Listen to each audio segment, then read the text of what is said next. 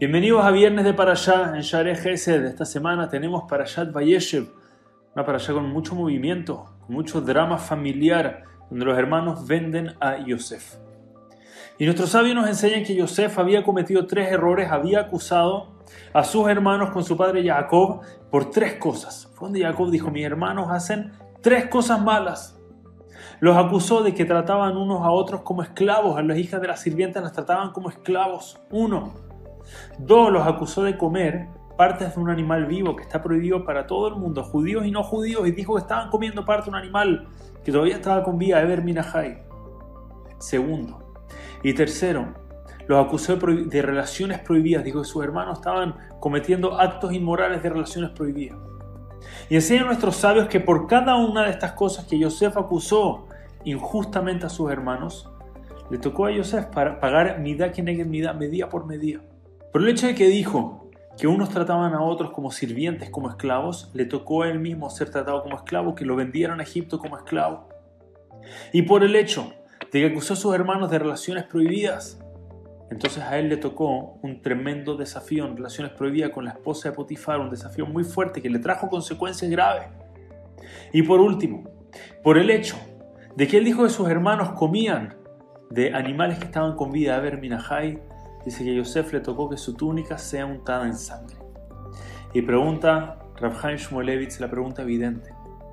Entendemos las primeras dos, hay una gran conexión, ¿verdad? Entre que dijo que los trataban como esclavos y a él le tocó ser esclavo. Entre el que dijo que había relaciones prohibidas y que a él le tocó un desafío de relaciones prohibidas, se entiende la conexión, pero ¿qué tiene que ver Eber Minahai, comer un órgano de un animal vivo, con que le hayan untado su túnica en sangre? Y una respuesta atrás de esta pregunta que es una lección, una enseñanza para nosotros para aplicar todos los días de nuestras vidas, ojalá. Y dice lo siguiente. Rafael Shmulevitz explica que Midah que Midah, este concepto que Dios eh, manda el pago medida por medida, no una forma de castigo, es una forma de ayudarnos a entender cuál fue el error que cometimos. Cuando llega una persona que comete un error en tal forma y le llega algo de vuelta exactamente igual, entiende, yo me está mandando un mensaje y con eso le queda claro cuál fue el error que cometió y ahora que entiende el mensaje con claridad lo puede mejorar y lo puede superar. ¿Cuál fue entonces? El midá que neguen midá, medida por medida, de acusar a sus hermanos de comer animales que estaban vivos todavía y que su túnica sea untada en sangre, dice lo siguiente. Cuando tuvieron, cuando tomaron la túnica de Yosef, para untarla en sangre, ¿qué hicieron los hermanos? Tomaron un animal, le hicieron shejitá, lo degollaron de la forma en la que la Torá exige que se degolle, una forma en la que el animal no sufre. Le hicieron la shejitá y en la sangre que cayó tomaron y untaron la túnica de Yosef. Y Yosef en ese minuto vio y dijo, no entiendo por qué mataron al animal. Yo pensé que iban a enterrar un cuchillo y de, la misma sangre que chorreaba iban a, untar la túnica en sangre. Entiendo de acá que debe ser que los acusé injustamente y Hashem me está mostrando. Al untar mi túnica en un animal que mataron de la forma correcta, me está mostrando que yo lo acusé y eso fue malo. No tuve razón en eso. Ese es el golpe que leía Yosef. Entendió que la acusación fue falsa. Que evidentemente los hermanos no iban a comer de un animal que estaba con vida. Y de una Yosef entendió si lo acusé mal ahí. Y entendí mal porque realmente la situación parecía que yo tenía razón, pero claramente lo leí mal y lo entendí mal.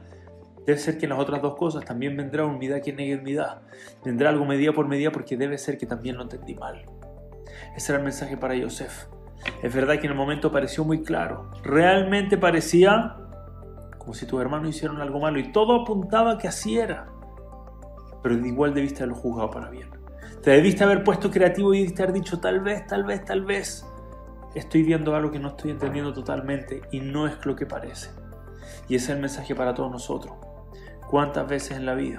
Todo apunta que el de al lado de nosotros hizo algo malo, hace algo malo, piensa malo, tiene una mala actitud, un mal comportamiento. Pero después viene nuestra responsabilidad de usar nuestra imaginación. ¿Qué puede ser que estoy viendo mal?